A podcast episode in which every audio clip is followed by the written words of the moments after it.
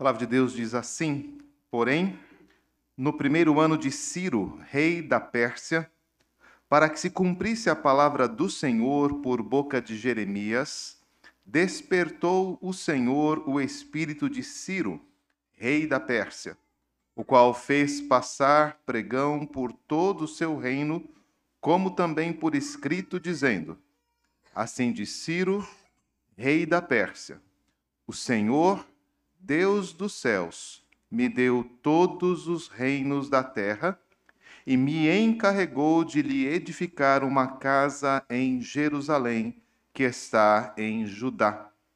Quem entre vós é de todo o seu povo, que suba, e o Senhor, seu Deus, seja com ele. Vamos orar mais uma vez? Pai, agora depois que lemos a tua palavra, pedimos a instrução e iluminação do teu Espírito, para que possamos, ó Deus, compreender o que ela registra para o nosso aprendizado e edificação, para que possamos crer e receber como de fato é palavra do Senhor, e para que sejamos capacitados a colocar em prática aquilo que o Senhor requiser de nós nesta noite. Dispõe o nosso coração para ouvir e atender o ensino da tua palavra. É o que nós te pedimos, em nome de Jesus. Amém. Amém. Uma curiosidade sobre esse texto que nós lemos é que, na língua hebraica, essas são as últimas palavras do Antigo Testamento. Na tradução para o grego e que as nossas traduções seguem, os livros foram organizados do ponto de vista histórico, pela sua cronologia. Então, o livro de Crônicas ele acabou sendo colocado mais para a, parte central do, do texto bíblico, antes dos livros poéticos. Mas na constituição original do texto, na maneira como o texto foi é, organizado para o ensino do povo de Israel, estas palavras são as palavras que fecham o Antigo Testamento. Você sabe, elas vão ser repetidas logo em diante aí no seu, no seu livro, no livro de Esdras. Né? E uh, a partir ali do livro de, de Esdras, nós vamos ver a continuidade dessa história. Mas é curioso que esta, estas palavras são deixadas naquele, naquele lugar e naquele espaço, porque assim elas adquirem um sentido teológico, elas adquirem um impacto no ensino para o povo de Israel e também para o povo de Deus, que estabelece o verdadeiro desafio a que nós estamos submetidos: edificar a casa do Senhor. Esse foi um desafio que começou muito tempo antes, quando Davi desejou construir uma casa ao Senhor e edificar ali uma casa de madeira, uma casa de cedro em glória de Deus, e Deus diz: Não, você não vai fazer isto. Mas um filho que descender do Senhor, ele vai edificar casa para mim. Eu lhe serei por pai, ele será por filho. Então, a história começa falando a respeito da construção daquele templo em Jerusalém, um templo glorioso, cheio de recursos, cheio de riqueza, cheio de glória, conhecido por nós como Templo de Salomão. Esse templo perdurou por muito tempo, mas a construção em si não foi capaz de manter o povo de Deus fiel ao seu Senhor. Israel se dividiu em dois reinos, Israel, o reino do norte, se afastou dos caminhos do Senhor, não tendo nenhum rei que temesse a Deus. O reino do sul manteve descendentes de Judá, filhos de Davi, mas apenas uma pequena parte deles, apenas oito de dezoito reis, foram fiéis ao Senhor, de tal forma que a desobediência contínua e a, a, o contínuo afastamento dos caminhos do Senhor levaram ao exílio daquele povo e, mais do que isso, a destruição daquele templo, daquela, daquela casa. Quando este povo estava desanimado e quando já não tinha nenhuma esperança mais, O Senhor mandou profetas dizendo a respeito desta restauração. E então, em 536 a.C., Ciro, aquele que havia conquistado a Babilônia é, e era o imperador persa que estava no comando de todos os reinos daquela região, fez este comunicado. Comunicado que marca o fim do chamado exílio babilônico. Este comunicado é extremamente importante, não apenas porque abre as portas para o retorno de, dos exilados de Judá para Jerusalém, mas porque eles ressalta o papel supremo de Deus na condução da história? E os propósitos deste retorno do povo à terra de Judá, edificar casa ao Senhor.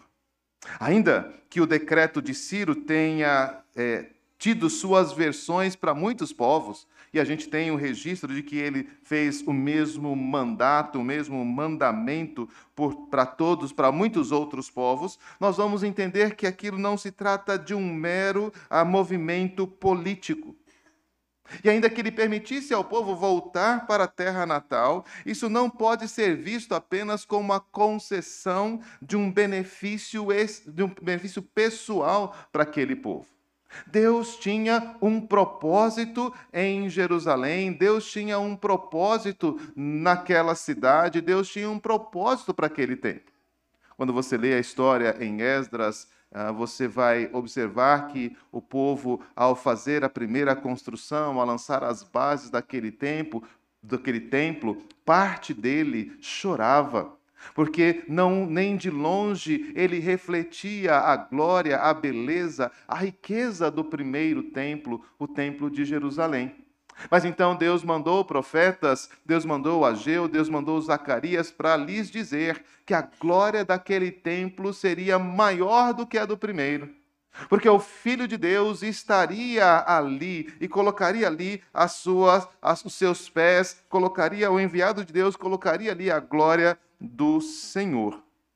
Quando nós olhamos para este é, documento histórico, quando nós olhamos para este comunicado, nós observamos que o Senhor está no controle de tudo aquilo que acontece, não apenas lá no passado com Israel, mas também nos nossos dias.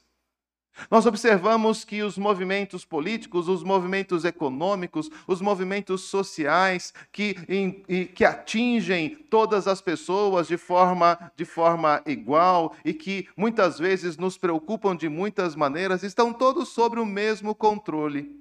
Mas não apenas o mesmo controle, mas estão todos dirigidos ao mesmo propósito. Deus fará com que a sua vontade se realize em toda a parte. E ele usa os reis, os príncipes, os poderosos, os governantes para fazer com que a sua vontade prevaleça.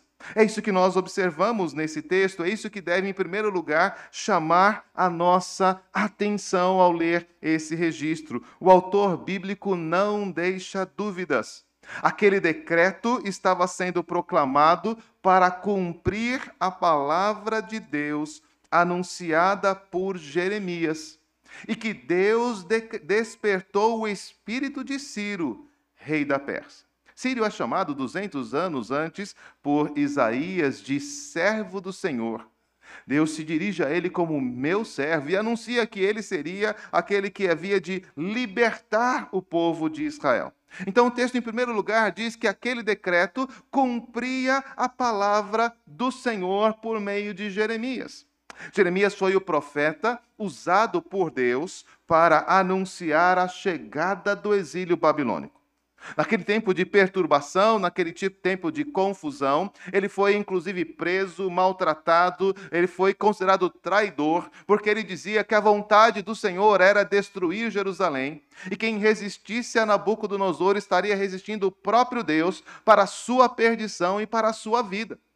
Enquanto outros profetas diziam que Deus traria livramento, enquanto outros profetas diria que, dizia que Deus não abandonaria o seu povo, que Deus não permitiria que o templo fosse destruído, Jeremias foi designado por Deus para anunciar que a ira do Senhor tinha chegado sobre Jerusalém e que a, a, o exílio seria o meio como Deus haveria de preservar aqueles do seu povo a quem, eles queria, a quem ele queria salvar.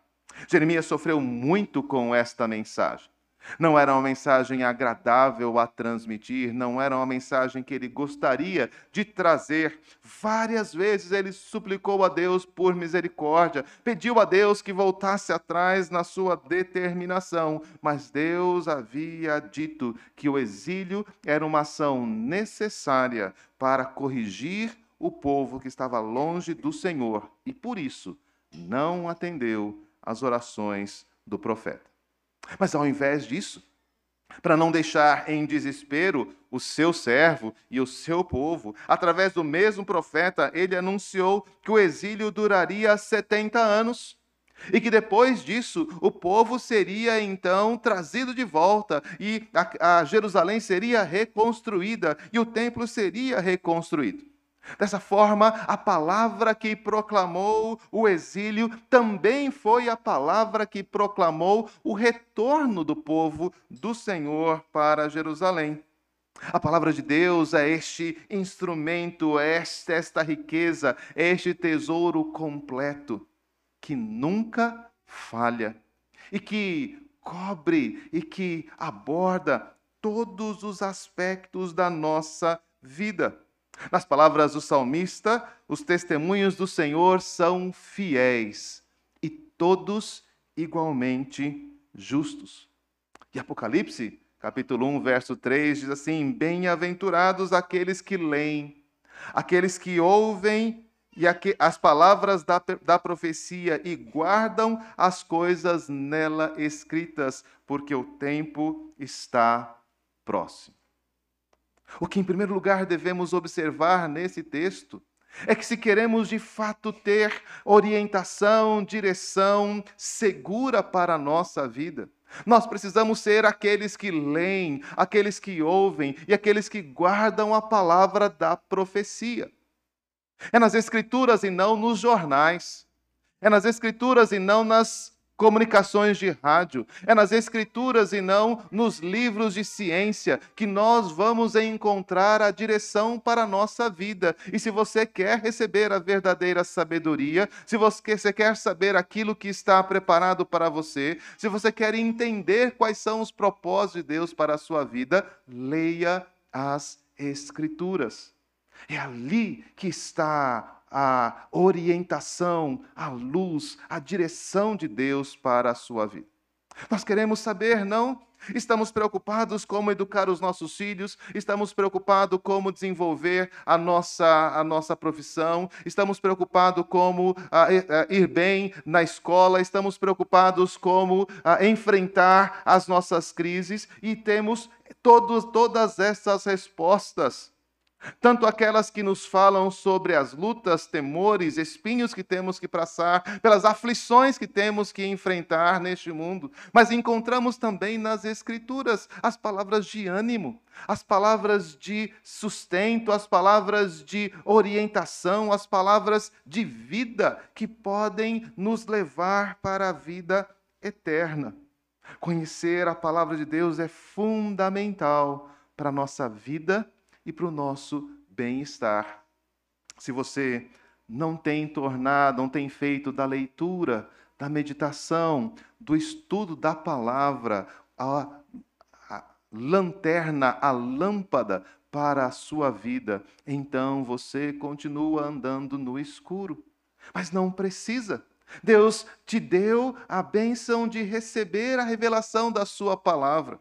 E aquilo que vai acontecer, aquilo que vai ser, eh, vai ser realizado pelos reis, pelos príncipes, pelas questões climáticas, pelas questões econômicas, todas elas já estão descritas para nós e todas elas já estão organizadas para nós nas Escrituras. Muitas vezes nós perecemos, como diz Oséias? Porque nos falta o conhecimento. A palavra do Senhor está sendo pregada. Graças a Deus, diferente daquilo que acontecia nos dias de Oséias, em que o povo não tinha sacerdote que o ensinava, em que o sacerdote desprezava o conhecimento, vocês têm tido nesta igreja um homem de Deus, um homem que proclama e ensina a palavra, um homem que apresenta o evangelho da graça. Esta é a luz que vai dirigir e vai trazer tranquilidade ao seu coração. A vida nas Escrituras. O texto diz: Ciro, para cumprir a palavra de Deus, fez um decreto. Se você conhecer a palavra de Deus, você terá segurança em qualquer lugar, em qualquer situação que enfrentar. Talvez você seja alguém que esteja visitando uh, esta noite, conhecendo agora o Evangelho. Se você não tem uma Bíblia, se você não tem acesso às Escrituras, procure isto já.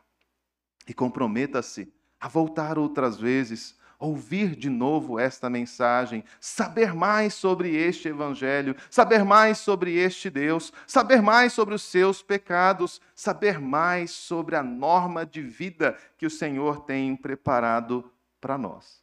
Mas ainda no verso, no verso 22, o texto bíblico nos diz: O Senhor despertou o espírito de Ciro.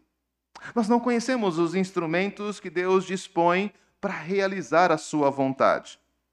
Não sabemos como ele governa a história, como é que ele fará com que tantas crises, tantos, tantos ah, temores, tantas ideologias, tantas coisas, tantas mentiras que circulam e querem trazer no nosso mal, como essas coisas poderão fazer com que Deus e a sua glória prevaleçam. É muito difícil ler isso da nossa parte, é necessário ter fé nas Escrituras por isso, mas Provérbios 21 diz que o Senhor move o coração do rei como ele ele quer. E é isso que nós vemos aqui. O Espírito do Senhor desperta o coração de Ciro para fazer aquele decreto. Como disse há pouco, esse foi um ato político de Ciro para conquistar o favor dos povos que estavam agora sob o seu comando e tinham sido levados cativos pelos babilônios. Ele entendeu que se ele desse, fizesse esse favor, se ele desse essa gentileza, os povos seriam mais dóceis e teriam mais disposição de obedecê-lo. Ele poderia ter feito muitas coisas para alcançar este objetivo. Ele poderia ter promovido muitas políticas que tra trariam a ele maior controle sobre aquela população, mas o seu coração desejou agradar os povos, permitindo que eles voltassem para as suas cidades natais e reconstruíssem o templo de seus deuses, que foram destruídos por Nabucodonosor. E entre eles estava o povo de Judá. Coincidência, diriam aqueles que não conhecem o soberano poder do Senhor, que cumpre no céu tudo aquilo que lhe agrada. Para o escritor bíblico e para nós que cremos no Senhor, nós que conhecemos o seu poder, nós que conhecemos a sua glória, nós que sabemos os seus planos, nós vemos claramente que essa circunstância decorreu de uma ação de Deus que colocou no coração de Ciro esta ideia. Várias vezes a Escritura nos mostra isso. A mais importante, a mais marcante, é aquela em que os apóstolos se reúnem para orar e depois de terem sido perseguidos pelas autoridades, se reúnem para orar e dizer: Senhor, a palavra diz que os povos se, reunirem, se reuniriam e eles imaginariam coisas vãs e eles se levantariam contra o Senhor e contra o seu ungido. Verdadeiramente, nessa cidade, se levantaram contra o Senhor, se levantaram contra Jesus, o seu ungido, povos gentios, povos judeus, Pilatos, Herodes, para fazer tudo o que a tua mão e o teu propósito determinar. Você conhece esse Deus que move os corações? É este Deus que você serve, que está no controle de todas as coisas, que tem caminhos misteriosos, que tem maneiras estranhas de agir, que, cujos caminhos são inescrutáveis, mas que quando nós os contemplamos, sempre nós os percebemos como maravilhosos. É este Deus que você que você serve, o Deus cujos propósitos não podem ser frustrados. É este Deus que o autor bíblico está, deste Deus que o autor bíblico está falando para nós. Não é apenas lá na antiguidade, não é apenas lá nos dias do exílio, ainda hoje, as decisões dos homens, dos poderosos, dos governadores, do seu patrão, do prefeito, do seu amigo de trabalho, todas as coisas cooperam para o bem daqueles que amam a Deus, daqueles que são chamados segundo o seu propósito. Deus está no controle de todas as ações, as justas e as injustas. Você que conhece o Senhor, saberá receber dele, como disse Jó, o bem, mas também estará pronto para receber do Senhor o mal. É o Senhor quem dá, é o Senhor quem toma, e é bendito o nome do Senhor. É dessa forma que o autor bíblico recebe este, este decreto. Ele diz: O Senhor moveu o coração de Ciro. Ao final das coisas, tudo o que acontece, todas as situações, não importa quem seja o agente dela, todas as ações estão no controle e na direção de Deus, que move o coração dos homens para fazer a sua vontade. Este o Deus que você serve? É este o Deus que você veio cultuar? Mas é importante que o, que o Espírito do Senhor conduza o coração dos homens ímpios em suas ações na história é muito mais importante reconhecer, buscar, desejar que o Espírito Santo esteja dirigindo o coração dos filhos de Deus. E para você que reconhece a mão de Deus conduzindo todas as coisas ao seu redor, eu espero que haja no seu coração o desejo de que esse mesmo Espírito esteja no controle e na direção das suas ações, das suas palavras dos seus pensamentos, das suas reações. Que você possa de fato ter como verdade aquilo que cantamos: Senhor, transforma-nos, usa-nos, coloca-nos na Sua direção. Nós reconhecemos a Tua glória, nós reconhecemos o Teu poder, sabemos que a Tua vontade é, está sobre todas as coisas, só o Senhor tem as palavras de vida eterna. Que outra direção você pode querer para a sua vida? Que outro pensamento você pode querer seguir? Que outros caminhos você pode imaginar que possam ser mais benéficos, mais gloriosos, mais felizes para a sua vida do que os caminhos do Senhor? Peça a Deus que mova o seu coração para fazer a vontade do Senhor. Peça a Deus que o velho homem que ainda está aí lutando na sua vida, no seu coração, os maus pensamentos, os pensamentos cobiçosos, os pensamentos lascivos, os pensamentos egoístas, os pensamentos malignos, peça a Deus que eles sejam mortificados e que a cada dia você se torne mais parecido com Jesus Cristo. Que você não seja apenas uma daquelas pessoas que não conhecem a Deus, mas são usadas pelo Senhor como Ciro. Que vocês não sejam mais uma daquelas pessoas que estão cumprindo os propósitos de Deus, mas não conseguem perceber que é o Senhor que está dirigindo a sua vida. Seja alguém que percebe a presença e o cuidado, a direção de Deus em todos os momentos na sua vida. Que você é um homem, que você é uma mulher, que você é um jovem, que você é um adolescente que está sendo feito à imagem de Jesus Cristo parecido com aquele a quem você adora, parecido com aquele a quem você ama, que está se refazendo em justiça, em verdade, em retidão. O Senhor moveu o coração de Ciro. Não há de mover o meu coração, o seu coração. O Senhor moveu o coração do imperador pagão.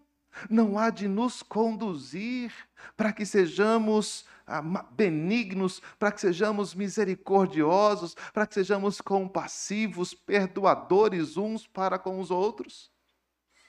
O Senhor não poderá tirar aquela mágoa do teu coração. O Senhor não pode tirar aquela inveja que você tem sentido. O Senhor não poderá tirar aquela amargura que você guarda. O Senhor moveu Ciro para que ele pudesse libertar os povos e entre eles libertar Israel, para que pudesse voltar e construir o templo em Jerusalém. Certamente ele ouvirá a oração do seu povo, que lhe pede pelo Espírito, que lhe pede por graça. Mas esses ensinos, e temos que observar isso no texto, não são mera suposição do autor bíblico. Nós estamos diante de alguém que se aproveita da situação de alguém que ah, vê ali uma circunstância casual e tenta lhe dar uma roupagem religiosa, tenta lhe dar uma roupagem teológica, tenta tirar uma, uma relação, uma lição espiritual daquilo que vê. Não, não, o decreto é transcrito. E na transcrição do decreto, nós vemos claramente que Deus estava de fato agindo na vida de Ciro. Ele não era um homem crente, ele não era um homem temente a Deus, mas ele sabia muito bem que era Deus que estava agindo na vida dele, e as suas palavras dão essa indicação. O verso 23 diz: Assim diz Ciro, rei da Pérsia: O Senhor, Deus dos céus, me deu todos os reinos da terra e me encarregou de lhe edificar uma casa em Jerusalém que está em Judá. Quem entre vós é de todo o seu povo, que suba, e o Senhor, seu Deus, seja com ele. Mesmo sendo um homem ímpio, Ciro tinha conhecimento de Deus, de quem Deus era, dos seus propósitos, e ao fazer o decreto ao povo de Judá, ele expressa esse conhecimento. Ciro reconhece, por exemplo, em primeiro lugar, que o Senhor é o Deus dos céus. Esse é o grande diferencial do Deus de Israel. Ele habita nos céus. Os deuses dos povos habitam nos templos, feitos de prata e de ouro, como diz o Salmo 115. Mas Ciro reconhecia que Yahvé era um Deus diferente. Embora ele estivesse fazendo um decreto para todos os povos, quando ele fala de Yahvé, ele não fala do Deus que habita em Jerusalém. Poderia usar, muitas vezes os salmistas usaram esta linguagem. Ele não fala do Deus que habita num determinado templo. Ele diz: o Deus dos céus, o Deus que habita nos céus, é quem está falando e me deu esta ordem. Ele reconhece que o Senhor é diferente. Ele não estava limitado aos territórios nacionais ou aos templos. Ciro podia possuir a terra, mas o Senhor era o Deus dos céus. Ciro vai além e reconhece que foi o Senhor quem lhe deu os reinos da terra. O Senhor, Deus dos céus, me deu todos os reinos da terra. Não sabemos a sinceridade dessas palavras, é verdade. Mas não se pode negar que esta teologia, esta doutrina, era de conhecimento de Ciro. Ele sabia que este era o modo certo de se referir a Deus. Então, novamente, nós nos perguntamos: um homem ímpio sabe como falar do Deus dos céus, do Deus de Israel. E nós, como temos falado dele? Quando falamos de Deus para os nossos filhos, quando falamos de Deus para os nossos familiares, quando falamos de Deus para os nossos amigos, que palavras temos usado? Qual é a visão de Deus que temos cultivado? Como nós referimos, nós nos referimos a Ele, como nós nos referimos às coisas que Ele nos dá e que nós possuímos.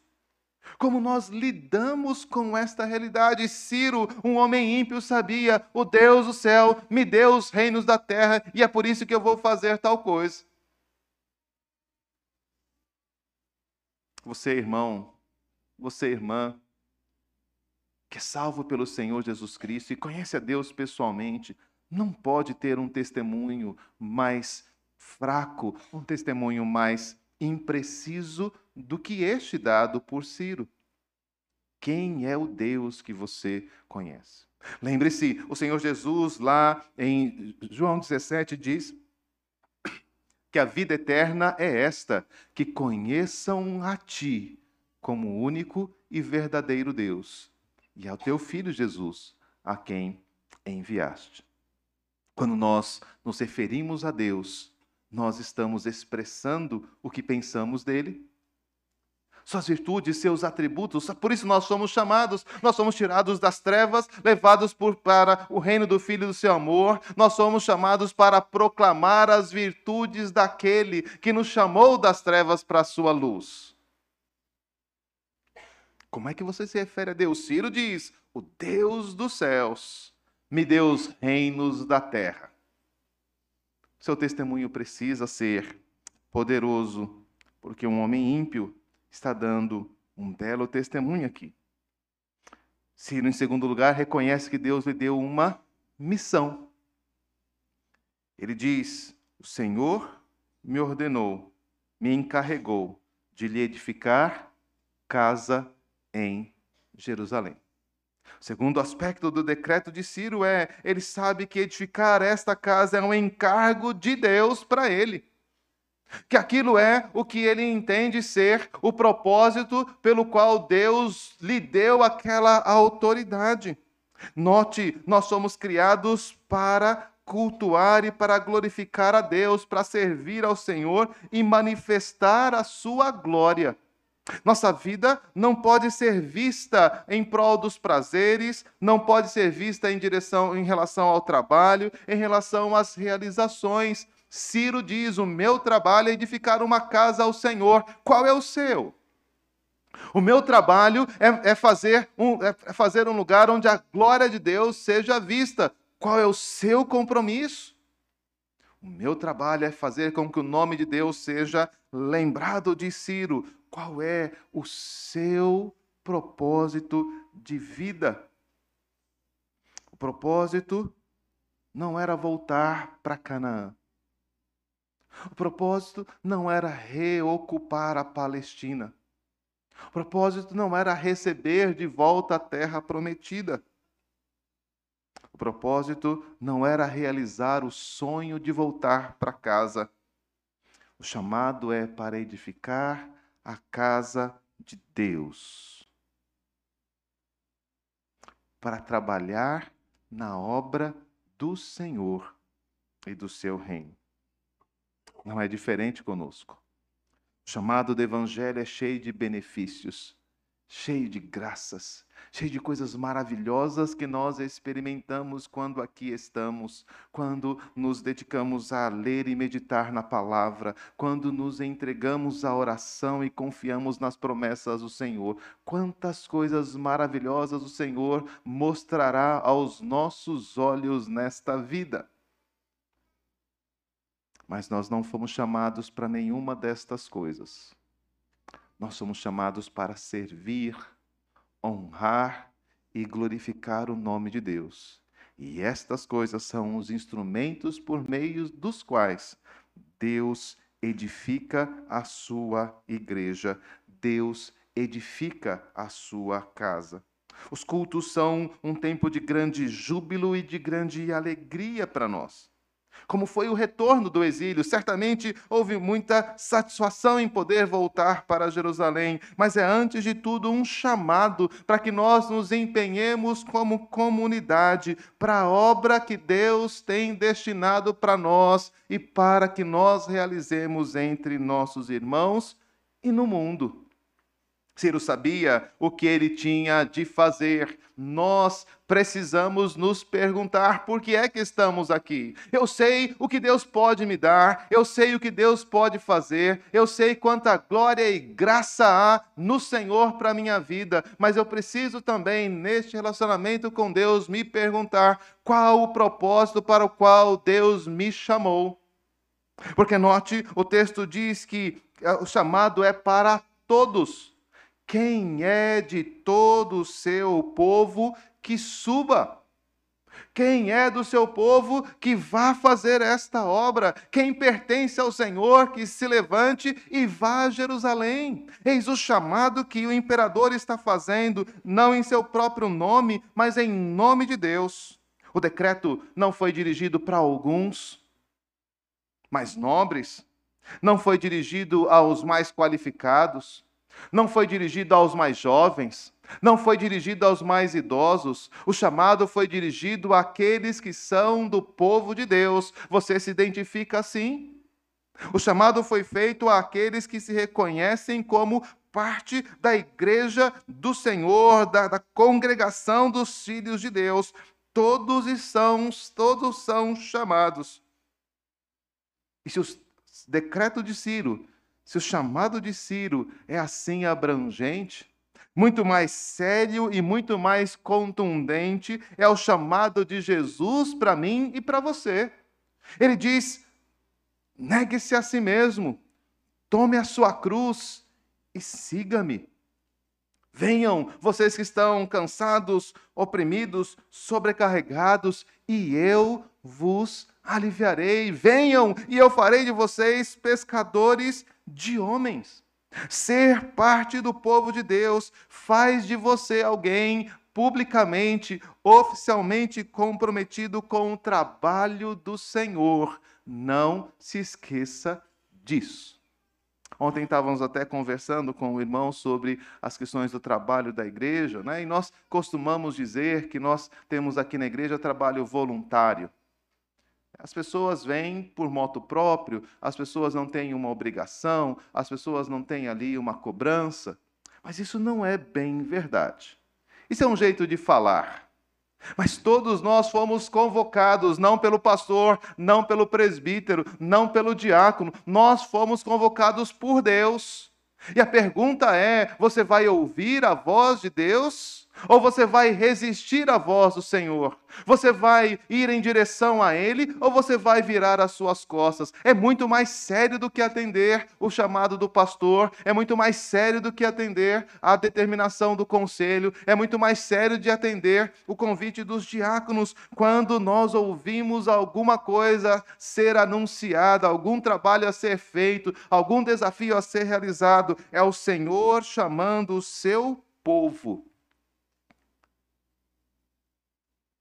para colocar esta vida consagrada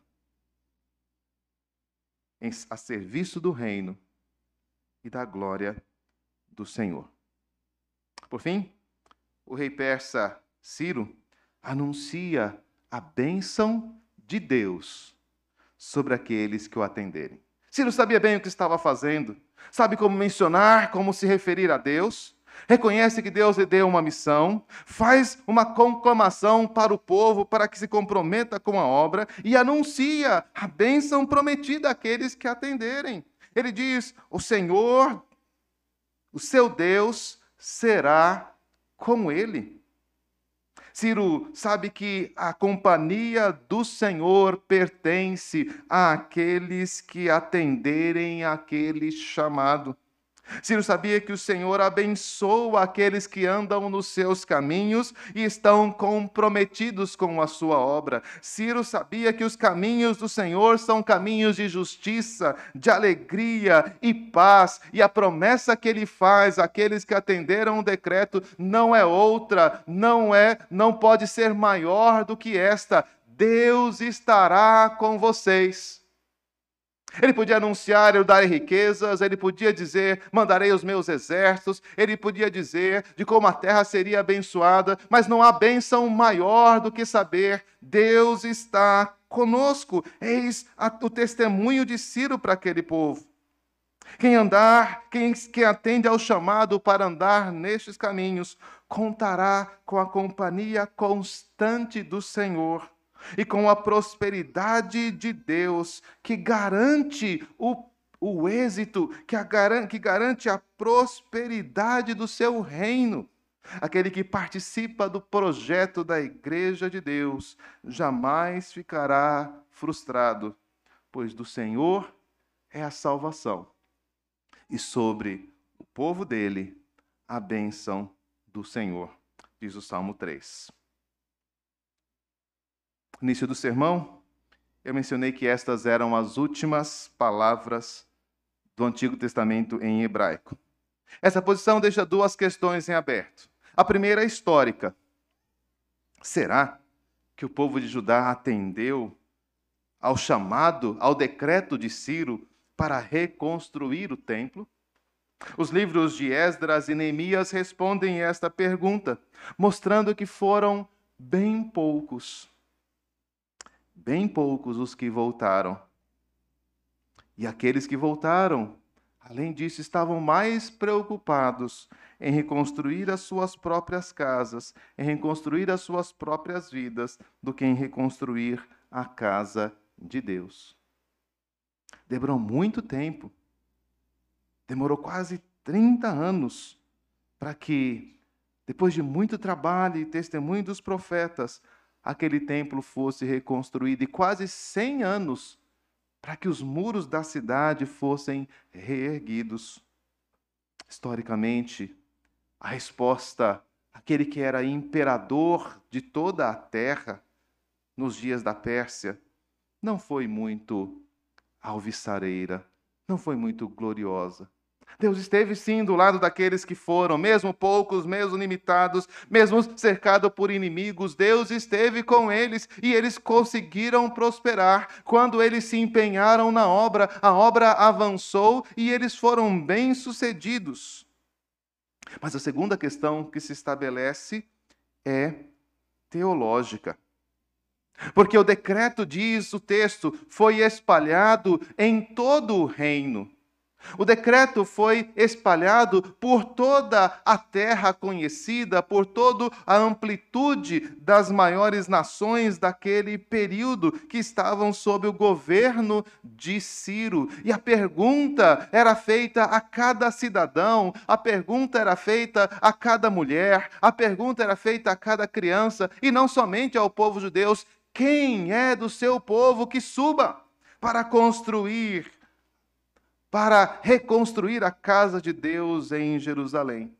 Então surge a pergunta: quem é este povo em toda a terra que atenderá ao chamado do Deus do céu para vir e participar da obra do seu reino?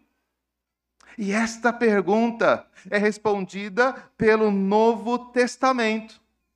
E daí a importância de reconhecermos, de observarmos essas, é, com essas perguntas o Antigo Testamento termina: quem é este povo? E então o Novo Testamento nos conta que o Deus do céu se fez carne, o Rei dos Reis, o Senhor dos Senhores se apresentou no nosso meio e se manifestou chamando o seu povo para segui-lo. Jesus veio pessoalmente e convocou o seu povo de cidade em cidade, de lugarejo em lugarejo, e ordenou aos seus discípulos que fossem por toda a terra proclamando esta mensagem: segue-me, vinde após mim.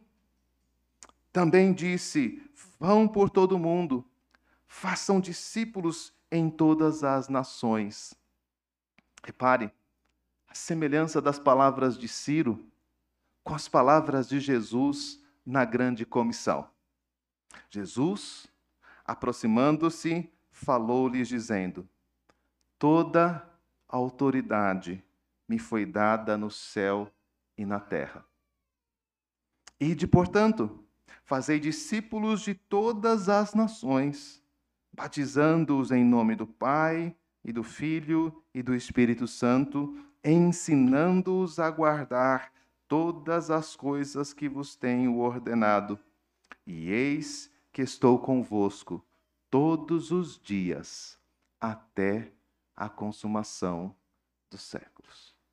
Ciro recebeu a terra, mas Jesus recebeu autoridade no céu e na terra.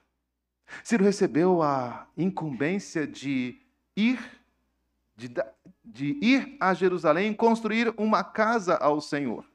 Mas Jesus trouxe a incumbência de fazer discípulos em todas as nações e ensinar a guardar as coisas que ele tinha ordenado. Ciro diz: O Deus do céu estará com vocês. Mas Jesus disse: Eu estarei com vocês todos os dias até a consumação dos séculos. Foram poucos os que atenderam ao decreto de Ciro. E assim como o Antigo Testamento termina com essa pergunta, quero terminar também da mesma forma. E entre nós? E entre nós? Quantos atenderão ao chamado de Jesus para participar do seu reino? Edificando a casa do Senhor e fazendo a obra de Deus nos nossos dias. Que o Senhor mova os nossos corações como moveu o coração de Ciro. E que o Senhor nos instrua de acordo com a Sua palavra, despertando o nosso coração, como despertou o coração dele. Ciro não conhecia o Senhor, mas nós o conhecemos e o servimos que Deus seja glorificado nas nossas vidas. Amém.